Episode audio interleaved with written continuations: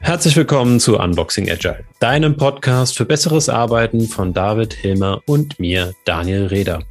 Wir bereiten dir Themen rund um agiles Arbeiten und die neue Arbeitswelt so auf, dass du sie in deiner Praxis umsetzen kannst. Gerade letzten Mittwoch war auf dem agilen Stammtisch ähm, die Nina und die Uta zu Gast mit dem Thema Digital School Story, erfolgreich lernen dank Agilität. Und ich habe mir gedacht, das wäre eigentlich ein wunderbares Thema, das wir auch mal hier in den Podcast mit reinbringen können. Und so habe ich mir kurzerhand beide geschnappt und sie sind heute hier. Zum einen ist das äh, Nina, wie ich schon erwähnt habe. Hallo Nina, schön, dass du da bist. Hallo Daniel. Nina ist Kommunikationsstrategin und Co-Founderin und auch Geschäftsführerin des Startups Digital School Story, um das es heute ein bisschen gehen wird. Und sie hat jemand aus ihrem Team nämlich mit dabei, die auch sehr wertvoll ist in ihrem Wissen rund um Agilität. Und zwar ist sie Lehrerin am Berufskolleg für die Fächer Betriebswirtschaftslehre, Volkswirtschaftslehre und Projektmanagement und kennt sich dabei aber noch ganz gut um die ganzen Themen rund um agiles Arbeiten aus, wie Kanban, Design Design Thinking und Co. Und zwar die Uta Eichborn. Hallo Uta. Hallo Daniel. Schön, dass ihr da seid.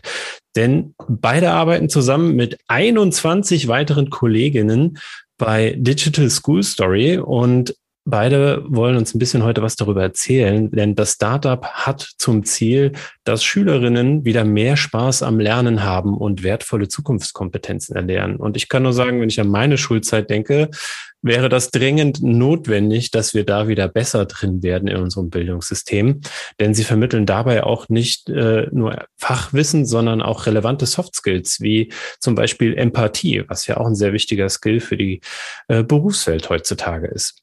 Und damit bereiten sie letztendlich auch Schülerinnen besser für ein Leben in einer ja, permanent verändernden Gesellschaft vor. Und deswegen freue ich mich, dass ihr jetzt so, nachdem ich das versucht habe, so ein bisschen anzuteasern, ein bisschen konkreter werden könnt, damit sich unsere Hörerinnen auch einfach besser vorstellen können, worum geht's denn in unserem Startup? Könnt ihr mal so ein bisschen erklären, wo ihr herkommt?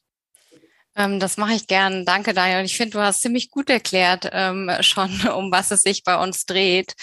Ähm, denn letztlich geht es darum, oder das große Ziel, was wir mit hatten, ist, ähm, junge Menschen weg vom reinen Konsumieren auf Social Media zu bringen, hin zum Gestalten.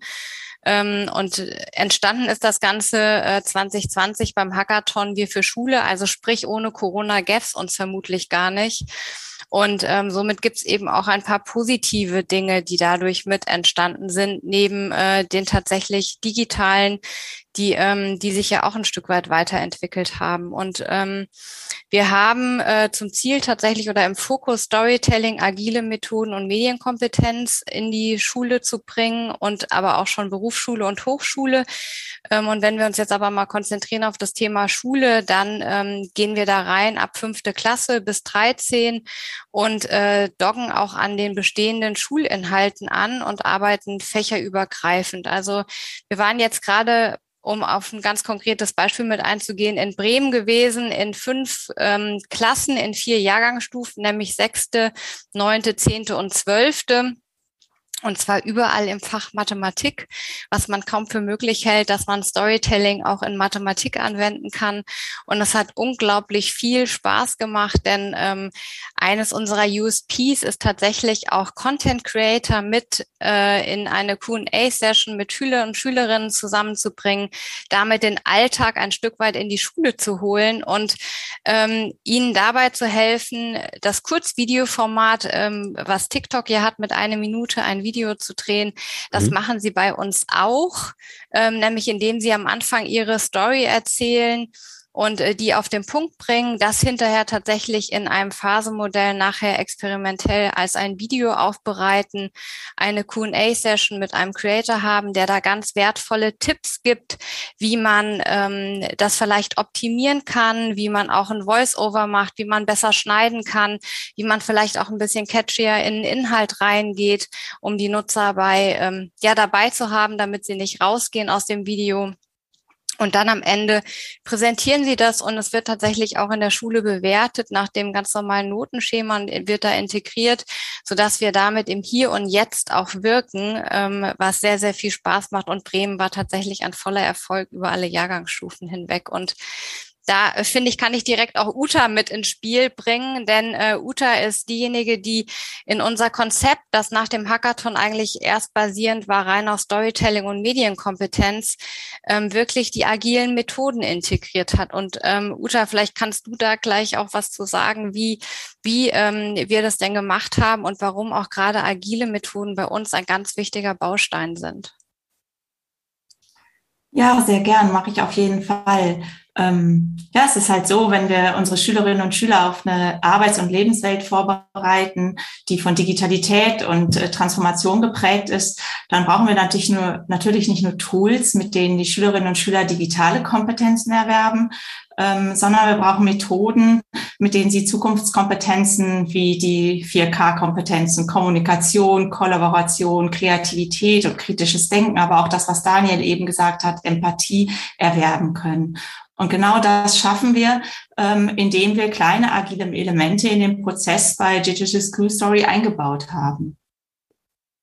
Kannst du uns da ein bisschen was zu erzählen? Welche, welche Elemente habt ihr genommen, beziehungsweise warum habt ihr auch diese Elemente genommen? Also wir fangen ganz niederschwellig an, weil man muss einfach wissen, für viele Menschen in der Arbeitswelt ist, sind agile Methoden schon, schon Standard, aber für unsere Schülerinnen und Schüler und natürlich auch für die Lehrerinnen und Lehrer äh, vor Ort ist das ganz neu. Als erstes ähm, zeigen wir den Schülern, dass sie sich während ihrer Arbeit bei Digital School Story mit dem Kanban-Board organisieren können. Ganz simpel ein Kanban-Board mit drei Spalten, To Do, Doing, Done. Ähm, für die Schüler ist das sofort verständlich, worum es geht. Und wenn sie ihren Arbeitsprozess dann ähm, zum Dreh des Videos, ähm, zunächst zum Erstellen des Storyboards und dann zum Erstellen des Videos am Kanban-Board darstellen, dann erleben sie etwas, was sie vorher nicht hatten, nämlich eine ganz große Transparenz in ihrer Arbeit. Und mhm. die äh, Transparenz, die findet natürlich innerhalb des Teams statt. Und die Transparenz findet auch aber über die Grenzen des Teams statt. Wenn wir so uns normalen Unterricht stattfinden, dann kennen, äh, vorstellen, dann kennen wir das alle, dann endet die Transparenz ganz schnell äh, an der Grenze des Teams. Und oftmals ist es sogar für den Lehrer schwierig, in das Team mal hineinzublicken, aber für den Rest der Klasse ganz bestimmt. Und wenn wir dann die Projektgruppen ihre Kanban-Boards im Klassenraum aufhängen lassen, dann haben wir im gesamten Klassenraum eine Transparenz innerhalb der einzelnen Gruppen. Und dann findet Kommunikation statt. Kommunikation an dem Board, aber auch Kommunikation, unter den Gruppen, die natürlich die Kanban-Boards der anderen Gruppen sehen und auch mal fragen können, hier, ihr seid da, was macht ihr da? Könnt ihr uns das mal zeigen? Das ist etwas, was schon neu für die Schüler ist. Und ja, das schaffen wir allein durch die Transparenz des Kanban-Boards. Das ist total cool, weil es, ich sage jetzt mal so, analog zur Berufswelt eigentlich genauso ist. Also ich kann nur sagen, die, die Erfahrung ist auch da so, wenn du Tandemboards aufhängst, du hast eine Transparenz, die kennen Erwachsene nicht. Also das ist nicht nur bei Schülerinnen und dann Lehrerinnen so, sondern tatsächlich äh, kann ich nur bestätigen, oft in der Arbeitswelt kann ich die gleichen Phänomene betrachten bzw. beobachten und finde es total schön zu hören, dass das bei Schülerinnen im Alltag dann nicht anders ist und ähm, auch die Kommunikation verstärkt. Ähm, vielleicht ja. kann ich da mhm. gerade noch mal ganz kurz reingehen mit dem Thema, nämlich ähm, wie wie kommen wir eigentlich zu diesen kleinen Gruppen? Also ähm, wenn wir in die Klasse reingehen, ähm, damit man einfach so ein bisschen das Verständnis hat, dann haben wir ja, weiß ich nicht, 20, 25 Schüler, Schülerinnen ähm, da, die da ähm, sind. Und dann werden die in kleine Gruppen zwischen vier bis sechs ähm, Teilnehmerinnen eben zusammengepackt, damit man wirklich auch im Team arbeitet und eben miteinander lernt und tatsächlich auch ein Stück weit auf ähm, ja die eigenen Stärken mehr einschätzen lernt darüber. Und ähm, wir haben tatsächlich auch die Erfahrung gemacht, dass junge Menschen plötzlich voneinander Dinge erfahren, äh, die sie vorher so gar nicht wussten, die ganz neu sind und auch sich Teams, äh, mit denen, mit wo die Aufgaben vorher schon verteilt waren, tatsächlich auch noch mal komplett durcheinander gewürfelt werden, wenn man feststellt, in der Theorie war das alles schön, in der Praktisch haben wir, in der Praxis haben wir festgestellt, es gibt äh, ganz andere Fähigkeiten, die wir besser ein oder besser nutzen können in dem Moment, die jemand anderes aber kann. Ähm, und mhm. so arbeiten diese, diese Gruppe, diese kleinen Gruppen tatsächlich sehr eigenverantwortlich im Schulkontext zu dem jeweiligen Schulfach, in dem wir stattfinden. Und das eben über einen Zeitraum von zwölf bis 18 Schulstunden. Also durchaus auch einen längeren Zeitraum und das Ganze, ähm, ich sag mal, dieser Prozess dahin ist eigentlich der, der so diese Entwicklung nachher mit sich bringt. Also dieses ähm, Weiterbilden, Kennenlernen, plötzlich, ähm, welche äh, Soft Skills spielen da alle mit rein, welche digitalen Skills lernt man da. Also das ist was, was tatsächlich diese Veränderung nachher mit sich bringt und am Ende dieses Produkt, was rauskommt, ein einminütiges Video oder anderthalb Minuten, das ist natürlich das, worauf Schüler und Schülerinnen immens stolz sind, wenn man sowas sieht, was man da wirklich gemacht hat. Aber letztlich ist der eigentliche Mehrwert, der dadurch entsteht, wie man auch eine Veränderung im Arbeiten ähm, hinbekommt, natürlich dieser Weg bis zu diesem Video hin. Jetzt hast du gesagt, 12 bis 18 äh, Schulstunden geht das. Da habe ich mich jetzt gerade gefragt, okay, das lässt sich alles äh, übers Kanban-Board dann organisieren oder gibt ihr noch andere Methoden mit rein, um da quasi noch mehr Struktur anzubieten für die Schülerinnen? Ähm, also wir haben einen ganz bunten Koffer an Materialien, den wir, die wir zusammengestellt haben, so dass äh, zu diesen ganzen zwölf Schritten, die da stattfinden, immer neue Materialien pro Schritt äh, freigegeben werden, so dass die Schüler und Schülerinnen eben immer was Neues mit dazu bekommen, um äh, quasi ja genau dieses Thema eben mit zu bearbeiten. Und das große Highlight ist dann, äh, wie gesagt, auch diese Q&A-Session, die wir haben mit dem Creator, der dann digital zugeschaltet ist ähm, und wirklich ganz konkret ähm, Hilfestellung jeder einzelnen Gruppe gibt, Verbesserungsvorschläge reinbringt, ähm, zuhört, äh, welche Geschichte sie erzählen wollen und dann eben auch teilweise, wenn es noch keine konkreten Ideen gibt, ganz konkret Ideen entwickelt ähm, für die Umsetzung dann danach. Jetzt weiß ich ja auch dank äh, des Stammtischs von letzten Mittwoch, dass ihr da ja auch Dailies benutzt, mit dem ihr dann zum Beispiel an dem Board steht. Könnt ihr da mal oder vielleicht auch Uta noch mal ein bisschen erklären, wie das abläuft? Ja, auf jeden Fall. Also wenn die Schülerinnen und Schüler äh, sind ja, wie ich eben gesagt habe, sehr niederschwellig und sehr schnell vertraut mit dem Kanban-Board, dann ist der nächste Schritt, dass sie sich vor jeder Einheit, in der sie am Projekt arbeiten, ein Daily Stand-up machen in ihrer Gruppe. Und so wie wir es auch aus dem unternehmerischen Kontext kennen, beantwortet jeder Schüler drei Fragen. Was habe ich in der letzten Stunde gemacht oder in der letzten Einheit, an der wir daran gearbeitet haben? Was werde ich in der heutigen Stunde tun und welche Herausforderungen habe ich? Und da passiert dann natürlich ganz viel. Also die Schüler stehen, das heißt nicht umsonst Daily Stand-up. Ähm, das kennen sie so nicht.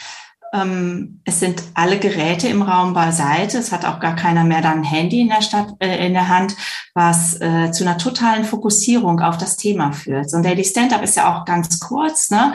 Wir haben wieder die Transparenz die Kommunikation. Jeder Schüler ist in dem Moment eingebunden, weil jeder ja auch die drei Fragen beantworten muss. Und ganz wichtig, Sie stehen vor Ihrem Board, Sie haben Ihre Arbeit im Blick ähm, und die Schülerinnen und Schüler ver, ähm, ja, verhängen, sage ich dann ja mal, äh, ihre Zettel am Kanban-Board, ihre Post-its, auf denen sie ja gesammelt haben, was sie noch alles tun müssen, um zum Storyboard und zum fertigen Video zu kommen.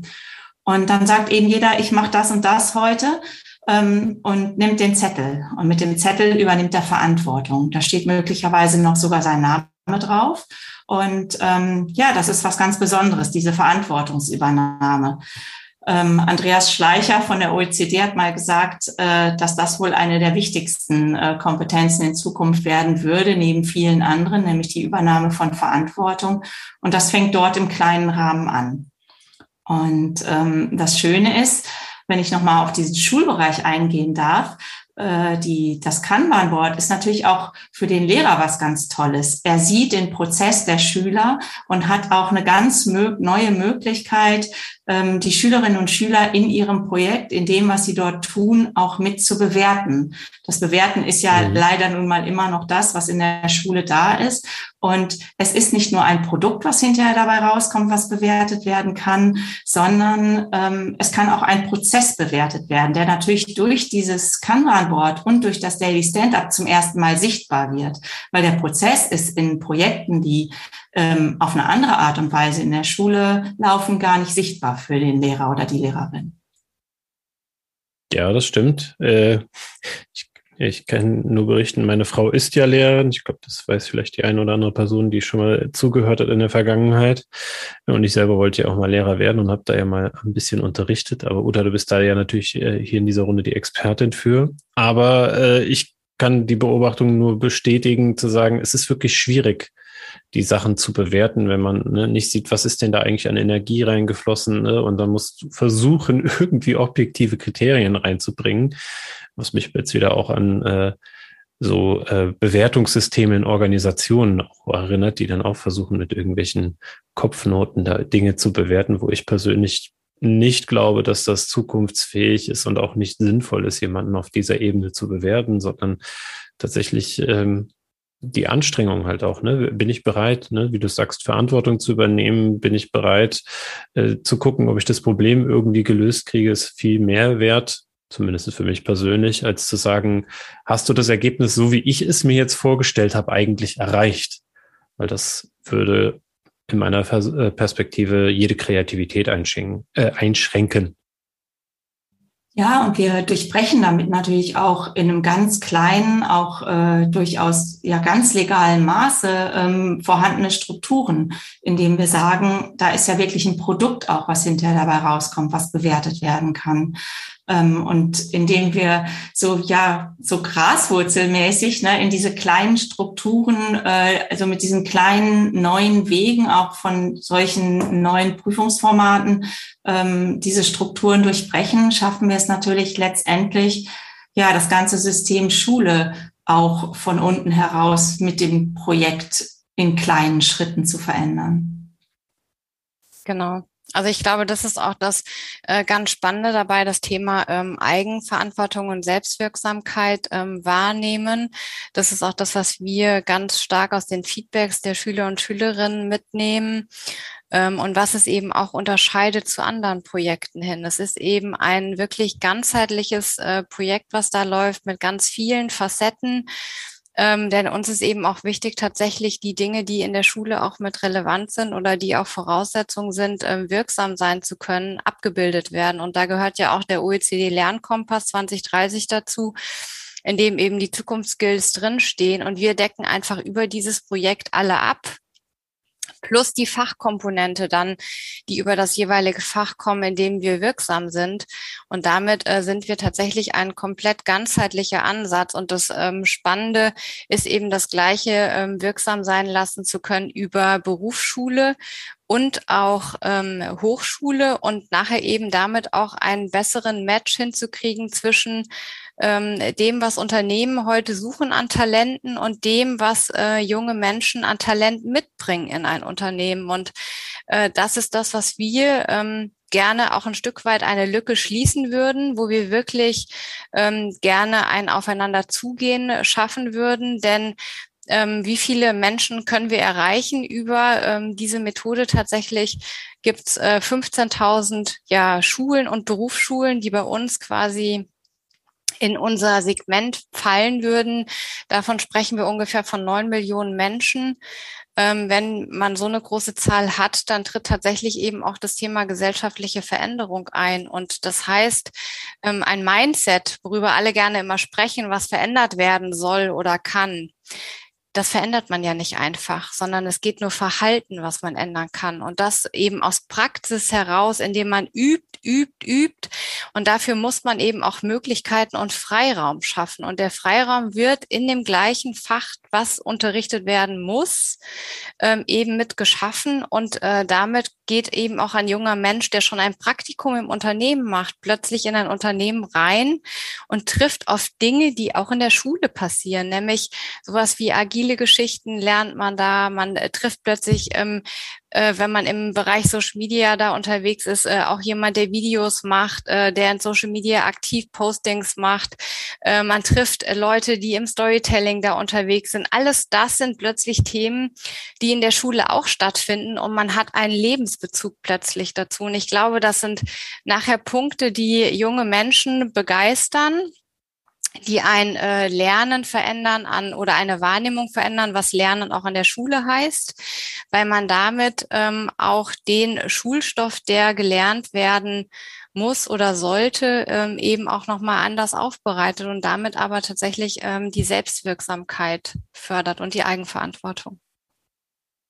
Ich fand ganz spannend gerade den einen Punkt, den du äh, über das Mindset und Verhalten in dem Kontext auch genannt hast, äh, da teilen wir äh, die Meinung, nämlich tatsächlich, dass man ähm, es viel einfacher ist, das Verhalten von Leuten zu beeinflussen, als äh, jetzt die Persönlichkeit zu verändern oder zu sagen, du musst jetzt so denken.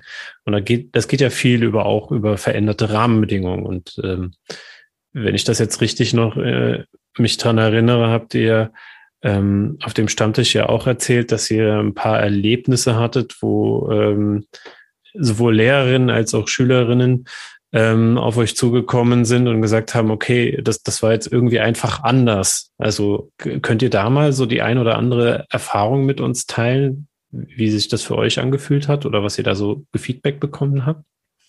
Ähm, also jetzt, wir können beispielsweise mal, äh, wenn wir auf Bremen gucken und da in Mathe waren, ähm, es gibt einige, die mit Mathe wenig anfangen können, oder ich konnte zumindest selber auch wenig anfangen. Das ähm, erleben Lehrer und Lehrerinnen nach wie vor auch. Ähm, und äh, ein Feedback ähm, des Lehrers in Bremen war beispielsweise, dass plötzlich Menschen, die vielleicht zu Mathe einen ja weniger guten Zugang finden, über das Thema Storytelling plötzlich einen kriegen auf eine ganz andere Art und Weise und sich damit auch was verändert. Ähm, und äh, das ist so ein Punkt, wo ich auch immer sage, damit öffnet man und geht neue Wege. Und ähm, wenn ich mich immer an das erinnere, was in unserem Team die Pia erzählt, die als erstes ähm, das Projekt auch als Pilot durchgeführt hat, die hat ähm, eigentlich mit Videos in so in dem Sinne auch noch nichts zu tun gehabt und hat das Video aufgenommen und hat es ihren Schülern gezeigt. Und die Reaktion der Schüler war daraufhin, das ist aber cringe, was sie da gemacht haben. Und man das irgendwie aushält, aber das zur Motivation und zum Ansporn genommen wurde. Oh mit, wir sind viel besser und können das viel besser, so ein Video umsetzen, als das, äh, was sie da jetzt gemacht haben.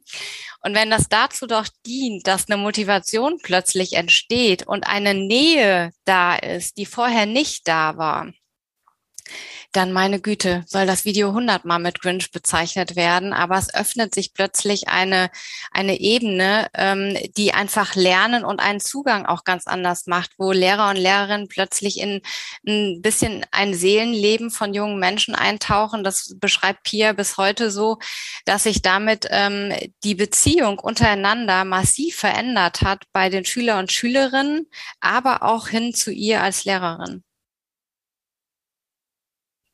klingt für mich auf jeden Fall nach einem schönen Ergebnis, das man auch gerne teilen kann und, äh, glaube ich, auch anspornt, auch aus der Position einer Lehrerin heraus.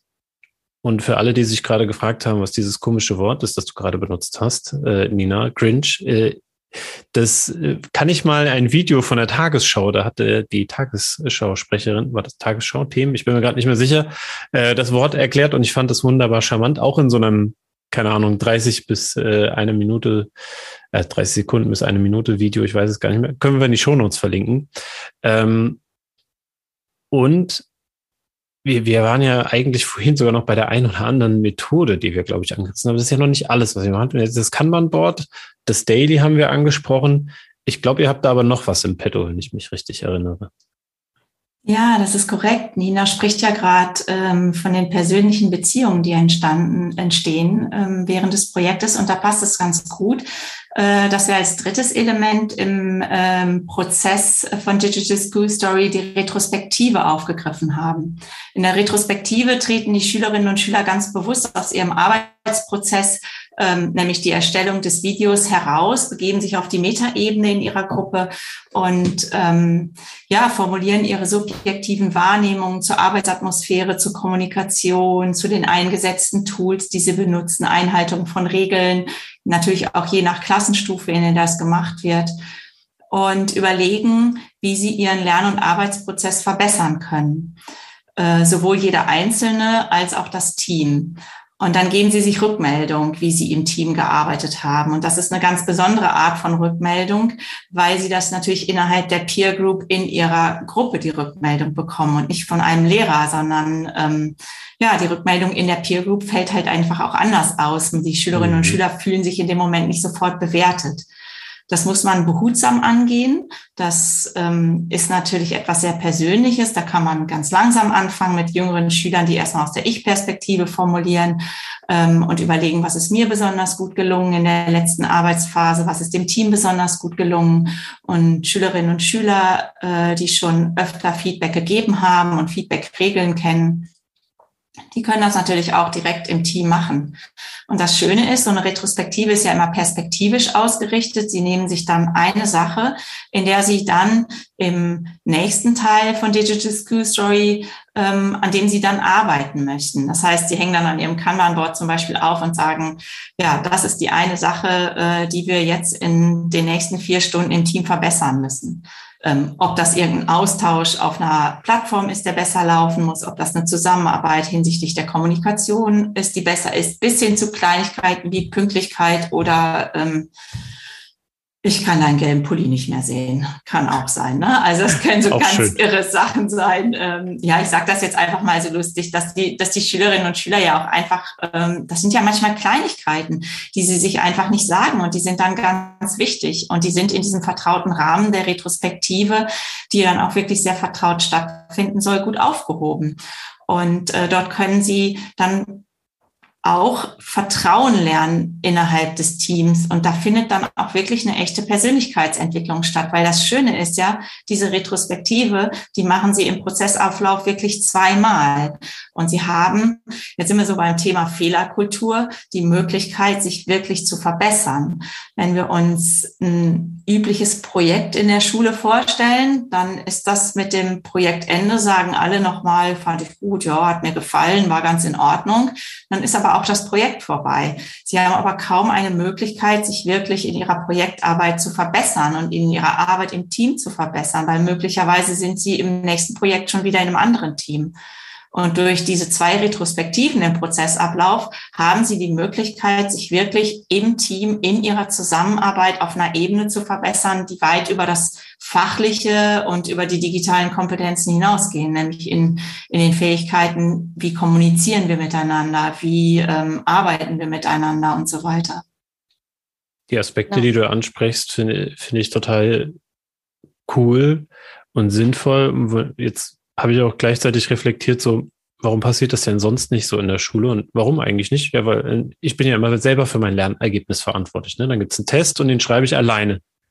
Und äh, allein dieses Team-Setup, zusammen an etwas zu arbeiten und das Team auch für den Erfolg gemeinsam verantwortlich zu machen, ähm, macht ja schon auch so eine Notwendigkeit, überhaupt eine Retrospektive zu machen und da auch zu, also dass ich da wirklich mal was sage, weil wenn am Ende die Leistung des anderen, die irgendwie gerade nicht passt oder weil mich der gelbe Pulli, den du genannt hast, halt wirklich einfach ablenkt, ähm, wenn ich das halt nicht sage, dann wird er mich halt bis zum Schluss ablenken und stören, statt zu sagen, hey, wäre cool, wenn du dich mal anders kleidest, auch wenn das vielleicht irgendwie nicht unbedingt die beste Thematik ist, aber fürs Beispiel reicht's, glaube ich, um, um zu transportieren. Ja, genau. Ich, du hast genau recht. Das ist sicherlich nicht äh, die beste Thematik, aber ich denke, das ist jetzt trotzdem verstanden worden, wie es gemeint ist. Aber es wird ja einfach klar, ähm, was, was gemeint ist wirklich. Und ich glaube, das ist äh, tatsächlich auch was, äh, ganz entscheidend ist, dass man eben auch lernt, nachher ein Stück weit auch zu feedbacken. Nehmen wir das nochmal gerade mit auf, denn auch das ist ein wichtiger Baustein. Wie gibt man heute Feedback und warum ist Feedback so wichtig? Und